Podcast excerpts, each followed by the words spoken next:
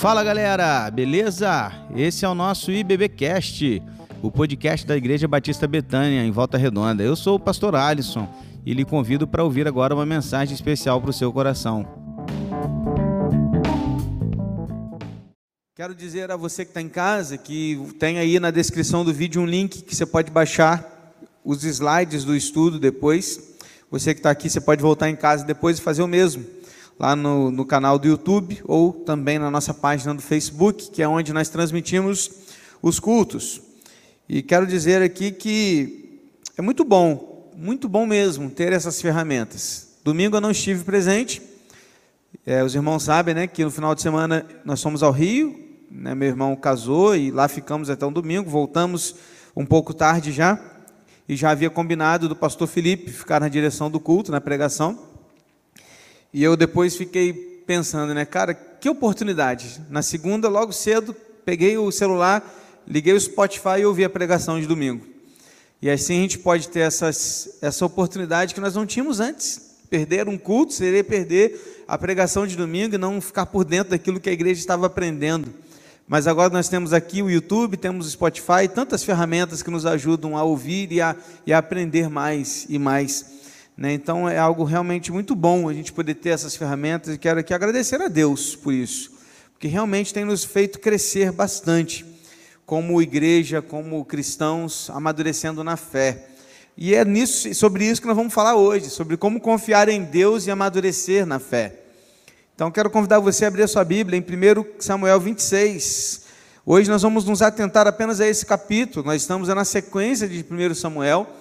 E o tema de hoje é esse: confiando em Deus, amadurecendo pela fé. Antes de ler 1 Samuel 26, eu quero ler Romanos 8, 28, que vai aparecer para você aí no slide.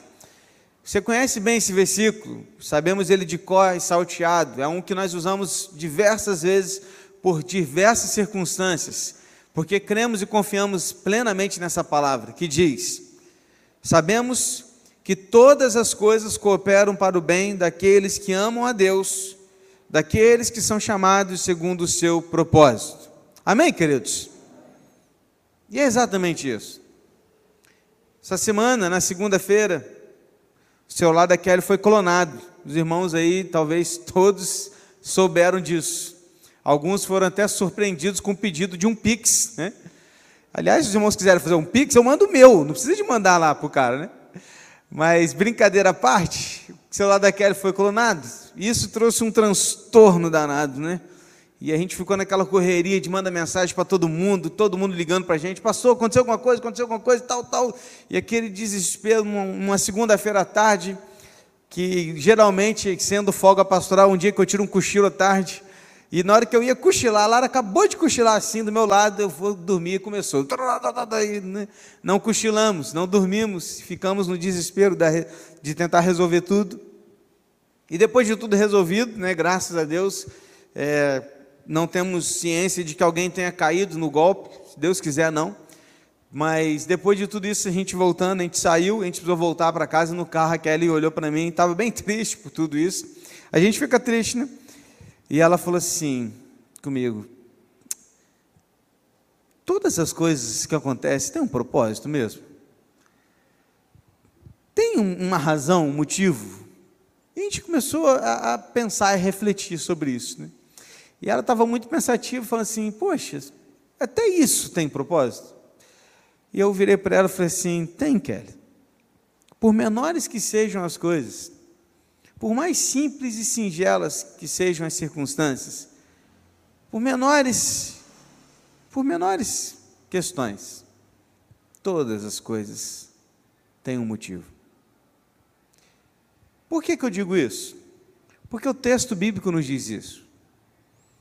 Porque quando a Bíblia diz que todas as coisas cooperam para o bem daqueles que amam a Deus, eu não posso descartar alguma coisa, porque todas cooperam inclusive um celular clonado. E a gente fica pensando, porque são coisas pequenas que acontecem, a gente fica pensando, cara, o que, que eu posso aprender com isso?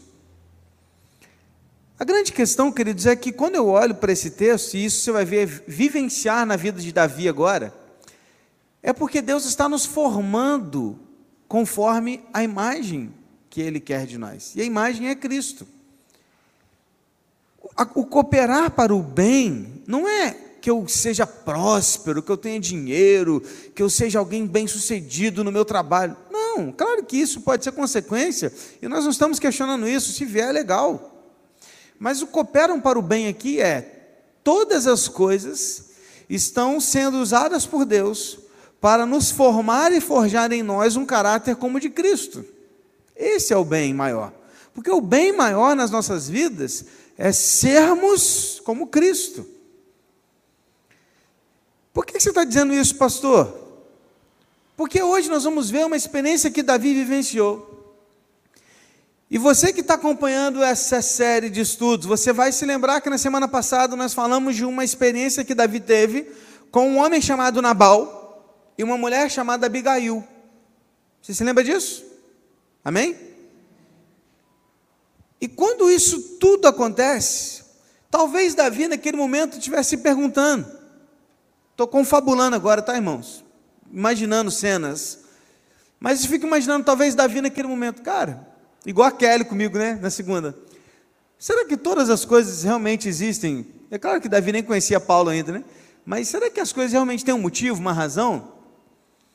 Por que, que eu esbarrei com Nabal? Por que, que apareceu Abigail na minha vida? Por que, que a gente se encontrou num caminho que Deus preparou para que a gente se encontrasse? E, e Abigail então me desse todas aquelas lições de vida.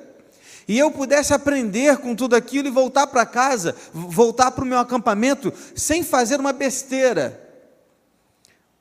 Como que todas essas coisas estão ligadas? Por que, que, que tudo isso tem acontecido na minha vida? Talvez Davi tivesse algum momento de, de pensar a respeito disso. E quando eu olho para o capítulo 26, eu vejo um homem já transformado por Deus, em parte, né? Porque ninguém, nenhum ser humano é totalmente santo, totalmente perfeito, nenhum. Mas eu vejo um capítulo 26, um Davi diferente. Eu já vejo um Davi que não está preocupado com vingança, que aprendeu que a vingança não é com ele. Eu vejo no capítulo 26 que Davi aprendeu muitas lições com as experiências com Abigail. E aí, meu irmão, é fantástico estudar a Bíblia assim, porque quando a gente entra por capítulos e capítulos, a gente vê como é que faz sentido tudo. E hoje você verá como que fez sentido Davi ter encontrado com Abigail e ter aprendido com ela que a vingança não pertence a ele, mas é do Senhor. E o capítulo 26, agora você vai ver que coisa fantástica foi o que aconteceu com Davi nesse momento. Vem comigo? Vamos começar? Versículos de 1 a 4. Você está com a sua Bíblia aberta aí? Venha comigo na leitura. Estou lendo aqui na Nova Almeida Atualizada. Diz assim: Os ifeus foram falar com Saul em Gibeá e disseram: Não é verdade que Davi está escondido no monte Áquila, em frente a Gesimon? Então Saul se levantou e foi ao deserto de Zife, em busca de Davi, levando consigo três mil homens escolhidos de Israel. Saul acampou no monte de Áquila, em frente de Gesimon. Junto do caminho, porém, Davi ficou no deserto. Perdão, junto do caminho, porém, Davi ficou no deserto. Quando ouviu dizer que Saul vinha à sua procura no deserto, enviou espias e soube que Saul de fato tinha chegado. Dá uma parada aqui. Perceba, querido, que não há trégua a partir de Saul com relação a Davi. Você vai se lembrar que dias atrás nós estudamos que no momento específico Saul entrou numa caverna para fazer o número 2, você lembra? E Davi teve a oportunidade de tirar a vida dele, mas não fez. Mostrando para Saul que ele não era o inimigo. Mostrando para Saul que não era o objetivo dele matá-lo. Dando mais uma chance de vida a Saul, porque foi isso que ele fez. Naquele momento, Saul disse a Davi que ele era realmente um grande homem, tudo, que ele não teria mais problema com ele. Mas no capítulo 26, a gente percebe que os ifeus, que é aquele mesmo povo que dedurou Davi lá atrás, duas vezes os ifeus deduraram Davi, e eles agora estão dedurando de novo. Chegaram para Saul e falaram assim: Saul, a gente sabe onde Davi está. Davi está num monte chamado Áquila, em frente a Gesimão. Saul recebe essa notícia e, claro, com certeza ele tinha absoluta certeza de que os enfermos estavam falando verdade. Por quê? Porque era a segunda vez que eles haviam entregado Davi a ele. Então era, um, era um X9 de confiança. E aí então eles, eles Saul levanta acampamento com 3 mil homens. Ou seja, Davi aprendeu a respeitar a aptidão de Davi, perdão, Saul aprendeu a respeitar a aptidão de Davi como um soldado e um guerreiro. Ele não vai com 300 homens, ele não vai com 400, ele vai com quantos? 3 mil homens. Quantos homens estavam com Davi? 600. Ou seja, cinco vezes mais de homens. Davi fica sabendo que Saul está vindo e Davi está um passo à frente. Quando Saul acampa, ele para para acampar, levanta acampamento perto daquele lugar, lugar, e Saul precisa descansar junto com seus soldados antes de tentar encontrar Davi. E eles então vão se acampar. Só que quando eles se acampam, antes mesmo que Saul descubra onde Davi está, Davi já manda espiões da parte dele para descobrir onde Saul está. Davi fez o contrário agora. Geralmente Davi fugia. Dessa vez Davi olhou para Saul e falou assim: Eu quero saber onde ele está mandou alguns dos seus melhores espiões e eles foram até lá e encontraram, ó, descobrimos, Saul está aqui. Mostraram para Davi onde ele estava. Esse episódio de Nabal com Abigail deu uma segurança para Davi tão grande, tão grande, que ele estava assim, sabe quando você acorda naquele dia assim, de bem com a vida, que você sabe que tudo vai dar certo? Sabe aquele dia que você levanta assim e fala, cara, hoje eu vou arrebentar a boca do balão. Tu vai trabalhar feliz, você, você resolve tudo no serviço, você resolve todas as questões, você come bem, você, você encontra amigos, você faz. Sabe aquele dia que dá tudo certo? Davi estava num desses dias, cara. Davi acordou com o pé direito e falou assim: cara, hoje vai dar tudo certo. Ele estava confiante. E o que, que dava essa confiança a ele? A experiência que ele havia tido com Abigail, quando Abigail disse para ele assim: olha, você vai ser rei. E Deus está contigo. Mas você não precisa se vingar, Deus vai te dar a vitória. Ele se encheu com aquilo. Davi ele teve certeza de que Deus estava com ele. Então, naquele dia, Davi ele mudou a estratégia, ele não fugiu, ele fez o contrário. Olha o que, que ele vai fazer. Versículo de 5 e 6. Davi se levantou e foi ao lugar onde Saul estava acampado. É isso mesmo que você ouviu. Davi foi aonde Saul estava. Olha o que, que ele vai fazer viu o lugar onde dormiam Saul e Abner, filho de Ner, comandante do seu exército. Saul dormia dentro do acampamento e o povo estava acampado ao redor dele. Davi perguntou a Imeleque, o Eteu, e Abissai, filho de Jeruía, irmão de Joabe: Quem irá comigo ao arraial de Saul? E Abissai respondeu: Eu irei com você. Dá uma parada aqui. Irmãos, imagina um acampamento em que o rei está acampado no centro, a sua barraca está aqui, ok? Do lado do rei está Abner. Quem é Abner? É o general do exército. Então você pensa, o rei está aqui e o general está dormindo do lado dele. Ao redor dele está todos, estão todos os soldados, os três mil soldados estão dormindo ao redor de Saul. Davi se levanta e fala assim: Eu vou lá em Saul. Alguém vai comigo? Ele chama dois dos seus melhores homens e pergunta: Quem de vocês dois vai comigo? Abissai fala: Eu vou contigo, estamos juntos, vamos embora. E eles então decidem ir até o acampamento de Saul. Não há nada explícito aqui que Deus havia enviado Davi lá. Porém, o versículo 12, que a gente vai ler daqui a pouco, você vai ler que Deus deu um sono profundo a todos os soldados. Ou seja, ainda que Deus não houvesse mandado Davi ir, ele estava com Davi naquele negócio. Porque quando Davi chega no acampamento, todo mundo está no, no sono profundo. Abner era o segundo do exército, ou seja, estava abaixo apenas do rei e dormia ao lado do rei. E foi nesse momento que Davi chegou. Então agora você imagina a cena: acampamento de Saul, noite, tá? Noite, tudo escuro, acampamento de Saul no meio, três mil soldados ao redor, ao lado de Saul dormia Abner, o general do exército, que geralmente é o cara bom de briga, é o cara que era o, o melhor do exército, era o general. Então Abner estava dormindo do lado de Saul. Tá comigo? Tá comigo? Tudo à noite, eles todos dormindo. Aí vem no versículo de 7 a 12. Assim, Davi e Absai foram de noite ao acampamento, e eis que Saul estava deitado dormindo. A lança dele estava fincada na terra, perto da sua cabeça. Abner e o povo estavam deitados ao redor dele. Então Abissai disse a Davi: Hoje Deus entregou o seu inimigo nas suas mãos. Deixe que eu vá agora, encravá-lo com a lança ao chão, com um só golpe. Não será preciso nenhum segundo golpe. Davi, porém, respondeu a Abissai: Não mate, pois quem pode estender a mão contra o ungido do Senhor e ficar inocente? Davi continuou: Tão certo como vive o Senhor Deus, ele mesmo o matará ou chegará o dia da sua morte, ou indo para a guerra, será morto em combate. O Senhor me livre de estender a mão contra o seu ungido. Agora, porém, pegue a lança que está perto da cabeça dele e o jarro de água e vamos embora. Então, olha o versículo 12. Então, Davi pegou a lança e o jarro de água que estavam perto da cabeça de Saul, e eles foram embora. Ninguém viu Ninguém ficou sabendo nem acordou. Olha o que diz o versículo 12. Todos dormiam porque havia caído sobre eles um profundo sono vindo da parte do Senhor. Agora tu imagina a cena, meu irmão. Exército de Saul parado, todo mundo dormindo.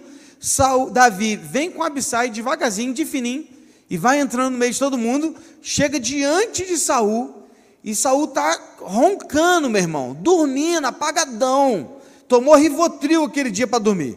Estava dormindo muito, de, do, apagado. Do lado dele estava a lança dele. O que, que a lança simbolizava? Autoridade. O rei sempre dormia com a sua lança ao lado, que era a representatividade da sua autoridade.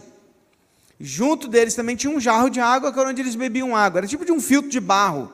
Eles tinham um jarro de água, então que eles estavam ali juntos, né, é, reunidos, porque era um momento deles também é, recuperar suas forças.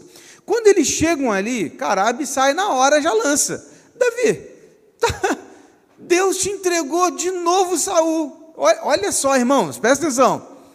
Pensa você no lugar dele. Abissai fala assim: Davi, pela segunda vez Deus está te dando a chance de matar Saul. Parece uma boa ou não parece, irmãos? Sério, se imagina lá.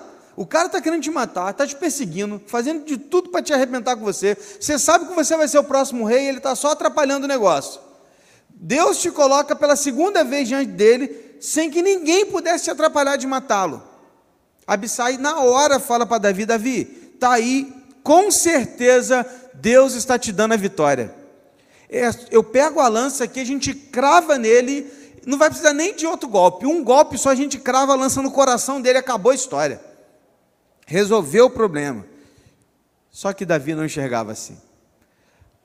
Enquanto Abissai enxergava um inimigo, Davi enxergava um homem ungido por Deus. Davi olhava para Saul e dizia: Não, não sou eu que vou fazer isso. Olha, todas as coisas concorrem para o bem daqueles que amam a Deus. O que, que Abigail tinha ensinado para ele? Você não precisa se vingar, Deus vai fazer isso por você. Olha o que, ele fala aqui para Abissai: Deus vai matá-lo ou ele vai morrer numa, na, né, naturalmente, ou ele vai para a guerra, ele vai morrer na guerra, mas Deus é quem vai me dar o trono, não sou eu que vou tocar no ungido do Senhor.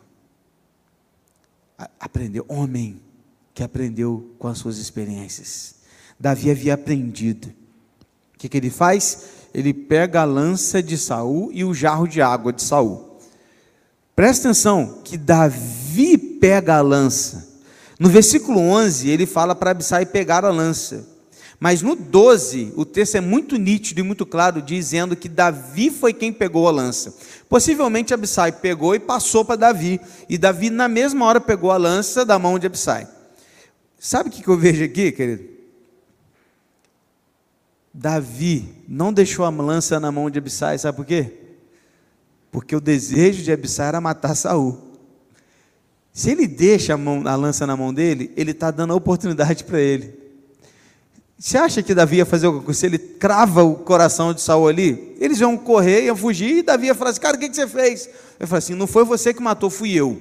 Então fica tranquilo, isso não vai cair sobre você. Eu matei por você. Só que para não acontecer isso, o que, que Davi faz?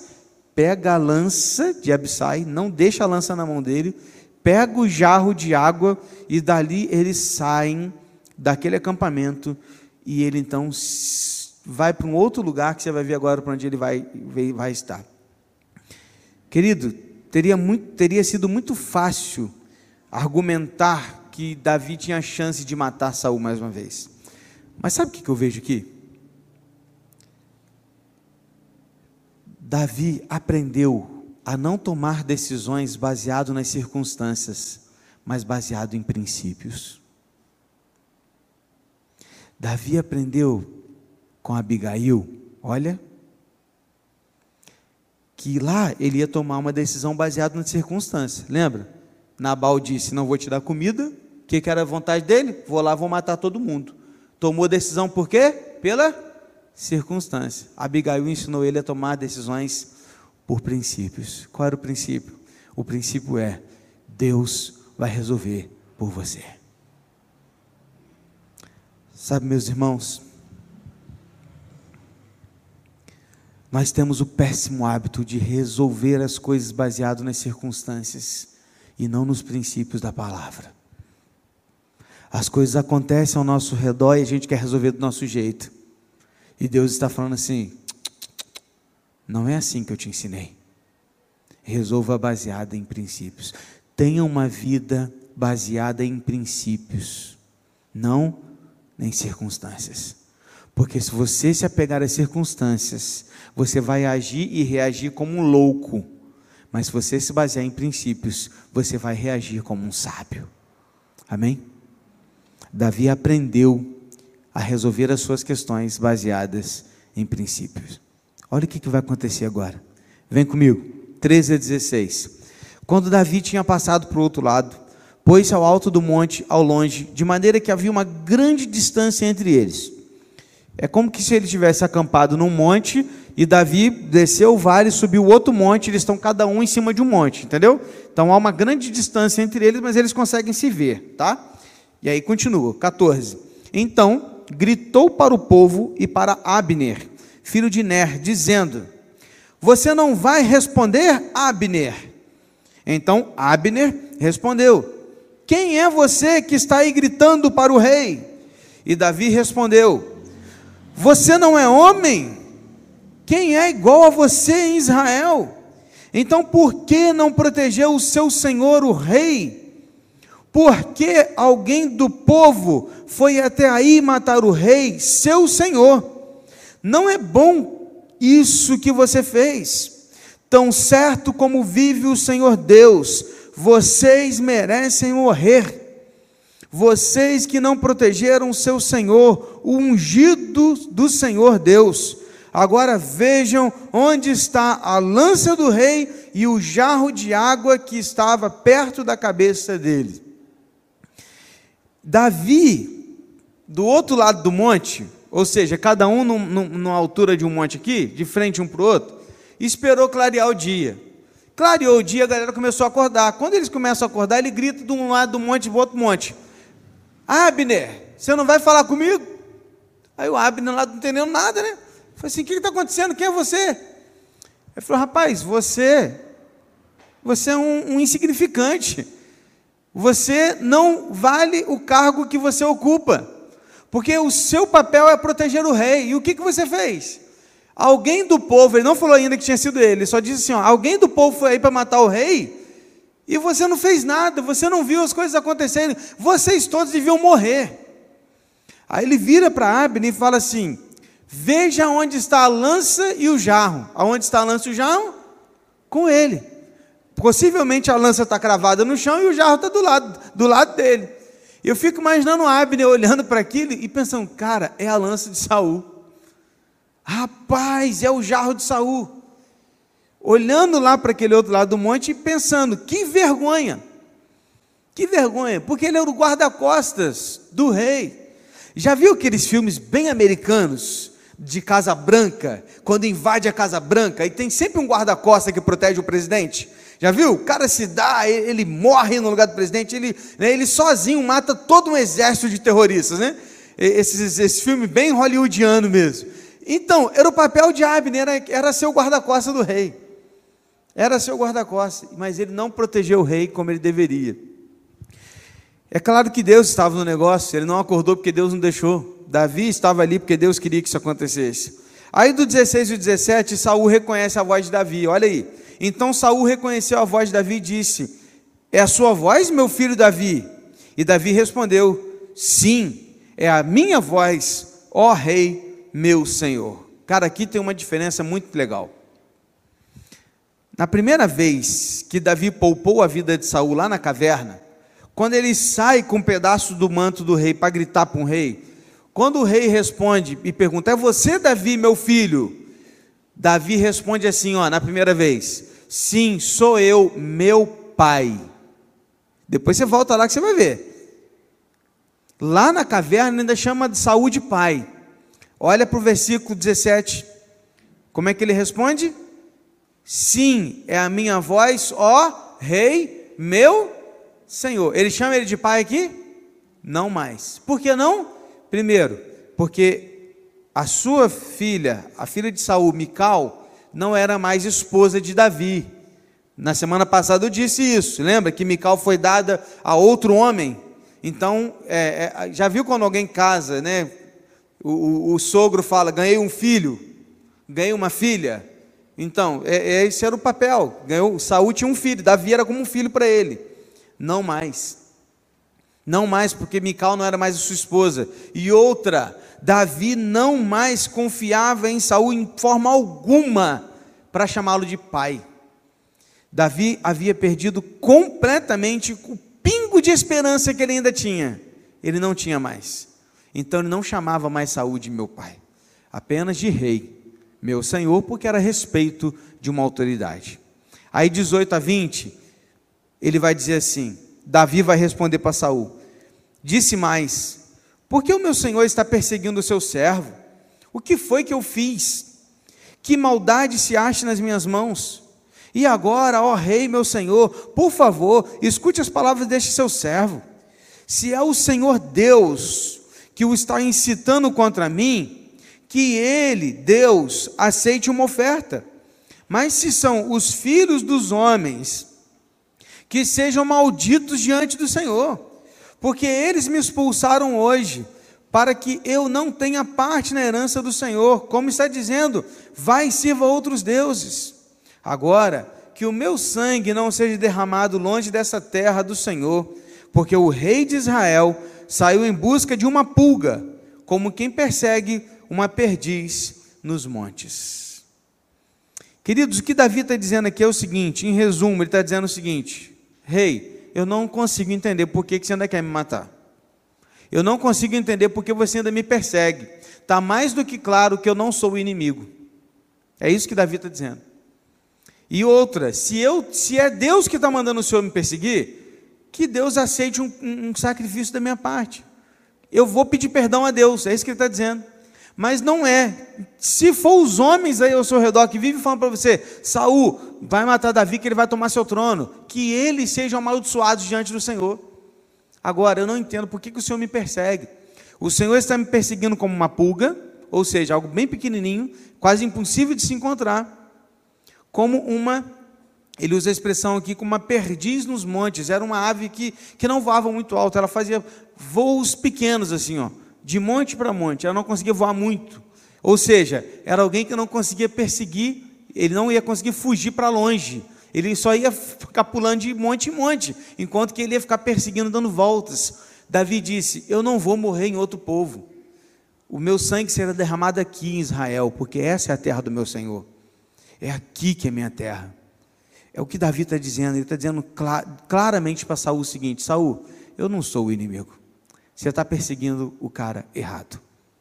Aí para terminar, Saul vai dizer assim: olha, pequei. Volte, meu filho Davi, pois não mais lhe farei mal, porque hoje a minha vida foi preciosa aos seus olhos. Eu tenho agido como um louco e cometi um erro muito grande. E Davi respondeu: Aqui está a lança, ó rei. Que um dos seus rapazes venha aqui pegá-la e que o Senhor Deus recompense cada um pela sua justiça e lealdade, porque hoje o Senhor Deus o havia entregado nas minhas mãos, porém eu não quis estendê-las contra o ungido do Senhor.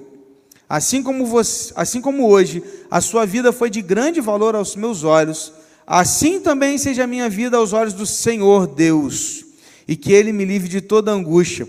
Então Saul disse a Davi: Bendito seja você, meu filho Davi, porque você fará grandes coisas e certamente será bem-sucedido. Então Davi seguiu seu caminho e Saul voltou para casa. O que a gente encerra aqui e eu vou depois desse encerramento aplicar as lições, tá bom? Davi não confiava em Saul. Saul vai dizer para ele que sim, Davi, cara, mais uma vez você me poupou. Poxa, você realmente é um cara fora de sério, você é fantástico, vai ser o próximo rei. Me perdoa, eu estou agindo como um louco. Volte. Você confia nessa palavra? Um cara que está tentando matar Davi desde o início, volta para casa? Não vai voltar.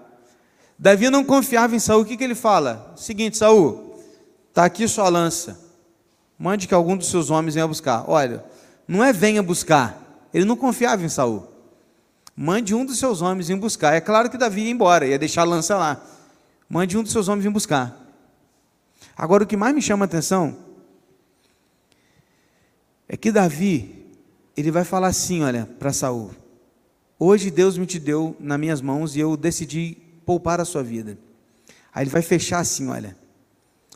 Assim como a sua vida hoje foi de grande valor para mim, que a minha vida seja de grande valor para Deus. Presta atenção.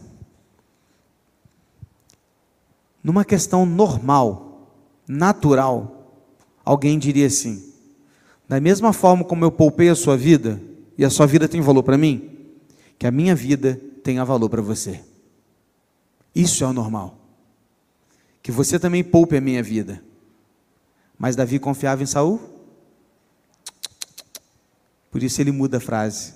Ele diz: A sua vida tem valor para mim. Que Deus me poupe de qualquer outra coisa. Enquanto que Davi está mostrando quão leal ele é ao rei, ao mesmo tempo ele está dizendo: Eu não confio em você.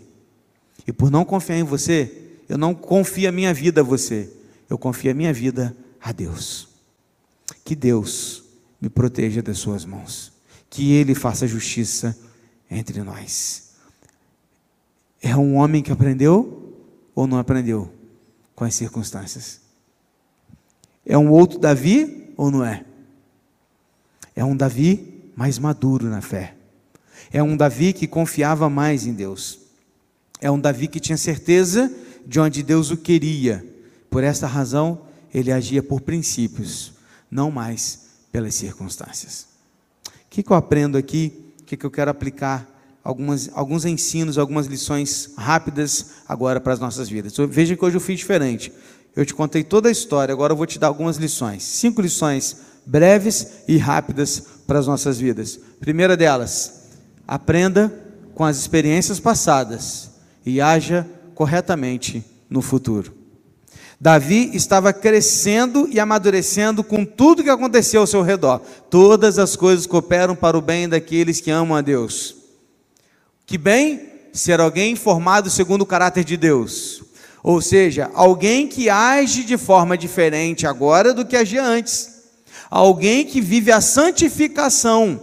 Davi aqui nos ensina que nós devemos aprender com as experiências do passado para agirmos corretamente no futuro. Davi teve as experiências com as ovelhas do seu pai, Davi teve a experiência com Golias, sua amizade com Jonatas, os livramentos de Deus com relação a, a Saul e toda a perseguição, a atitude que ele teve na caverna contra Saul, a, a, a vida de Nabal e de Abigail que foram fundamentais na sua vida, tudo isso são experiências o quê? Passadas que formaram em Davi alguém mais maduro para que pudesse agir de uma forma melhor no futuro. Pegou, irmãos? Não desperdice as experiências do passado, mas todas as coisas que passaram cooperem para o seu bem, a fim de que você seja alguém melhor do que você foi ontem. Para que você aprenda a agir de uma maneira diferente, aprenda com seus erros, aprenda com as experiências, aprenda com os problemas, aprenda com as circunstâncias. A pergunta que eu tenho para você hoje é: você tem amadurecido com o tempo? Você tem aprendido a agir de forma correta na sua vida hoje, diante de todas as experiências que você já teve no passado? Olhe para trás e veja quantas coisas você já passou e o que você já passou, as traições, os medos, as incertezas, os momentos difíceis, os momentos complicados de choro, de luto, de perda, tudo isso, querido, precisa formar em você alguém melhor. Tudo isso. Pequenas coisas e grandes coisas. Mas o que eu preciso aprender é que o sábio é aquele que aprende com tudo que vive e aplica esses ensinamentos na sua vida, buscando não errar mais, buscando fazer a vontade de Deus. Então, aprenda isso com Davi hoje. Aprenda com as experiências do passado para agir corretamente no futuro. Amém? Você não precisa fazer igual os erros de outros que fizeram perto de você. Aprenda com eles e faça diferente. Segundo, a vontade de Deus nunca estará contrária à sua palavra. Guarde isso no seu coração. Por duas vezes os servos de Davi disseram: É Deus, a vontade de Deus que você mate Saul. Duas vezes. Experiência ali na cara de Saul, ele podia matá-lo, mas não era a vontade de Deus. Bom, como que Davi entendia que aquela palavra não era a vontade de Deus? Porque igual eu falei com você antes, é uma situação difícil. Você está diante do seu inimigo, porque era um inimigo, embora Davi o considerava ungido, mas ele era um inimigo. Duas vezes, oportunidade de só cortar o pescoço e acabar com a situação, sem risco nenhum. Alguém vira para você e fala: É Deus. É Deus na sua vida. Pega. Olha que oportunidade. Só que Davi disse: Não. Essa não é a vontade de Deus. E o que, que baseia a vontade de Deus? a sua palavra. Não tocar no ungido de Deus. Não matar. Era um mandamento. Pastor, mas Davi matou tantos, matou em guerra. Isso era assassinato. Não matarás está relacionado ao assassinato. Era um mandamento divino. Presta atenção. Presta atenção. Nunca, nunca a vontade de Deus irá contradizer a sua palavra. Amém? Baseie a sua vida em princípios, não em circunstâncias. Porque se você basear nas circunstâncias, você vai às vezes achar que a vontade de Deus está baseada naquele momento. Cara, é, é de Deus. Olha aqui, vingue-se, é de Deus. Olha a oportunidade que Deus está te dando. Olha, traia mesmo, Ele não já te traiu antes. Olha a oportunidade que você tem. Perdoar? Que isso, que absurdo. Que absurdo pensar nisso. Olha tudo que você já sofreu, você vai perdoar.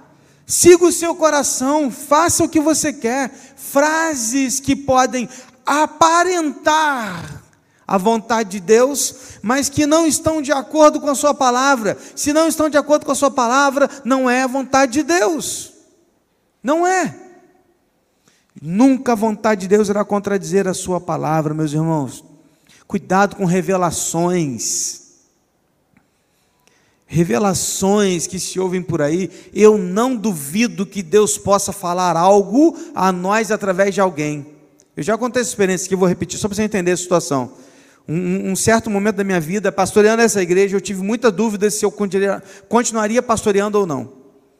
Estava em dúvida, em crise, crise, muita crise. Falava, Deus, eu não quero isso para mim, eu vou abandonar, eu vou voltar para o mercado de trabalho, vou fazer outra coisa, eu não quero ser pastor. Crise, estava em crise. Fui convidado para pregar na igreja do pastor Davidson, lá em Monte Cristo. Fui, um domingo à noite. No carro, sozinho. Fui daqui lá falando: Deus, fala comigo hoje. Fala comigo, porque eu não estou aguentando, eu vou largar. Só que eu quer pregar. Cheguei lá, fiquei prestando atenção em todos os detalhes. Prestei atenção na oração, louvor, tudo, tudo, tudo, tudo, tudo, tudo, tudo. Nada. Deus não falou nada. Preguei. Deus não falou nada comigo naquele dia. Impetrei a benção apostólica e nada. fui para a porta, porque o irmão lá falou, pastor, você pode ir para a porta comigo? O pastor Davidson não estava presente naquele dia, para cumprimentar os irmãos, os visitantes. Amém, vamos lá. Fomos para a porta, fui à porta cumprimentando um por um. No finalzinho, veio uma senhorinha desse tamanho assim, ó. Aquela senhorinha chegou perto de mim e falou assim, pastor, o senhor me permite dar um abraço? Eu falei, amém, irmã, claro. Na hora que eu abracei aqui, abaixei, porque ela era mais baixinha que eu, existem mais baixos que eu ela no meu ouvido, ela falou assim: Deus mandou te falar para você não desistir, para você continuar porque ele é contigo. Naquela hora, irmãos, eu voltei. Eu falo isso toda vez, eu me arrepio, eu, eu encho meu olho de lágrimas. Eu entrei dentro do carro, eu vim chorando igual criança, de lá aqui, de Barra Mansa ao São Luís, chorando, chorando. Aquilo, para mim, é uma revelação de Deus.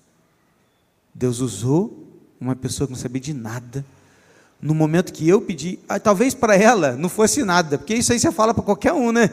Ó, oh, Deus, você não desistir, você continuar que Ele é contigo, é uma frase comum. Mas naquela hora, fez todo sentido para a minha vida.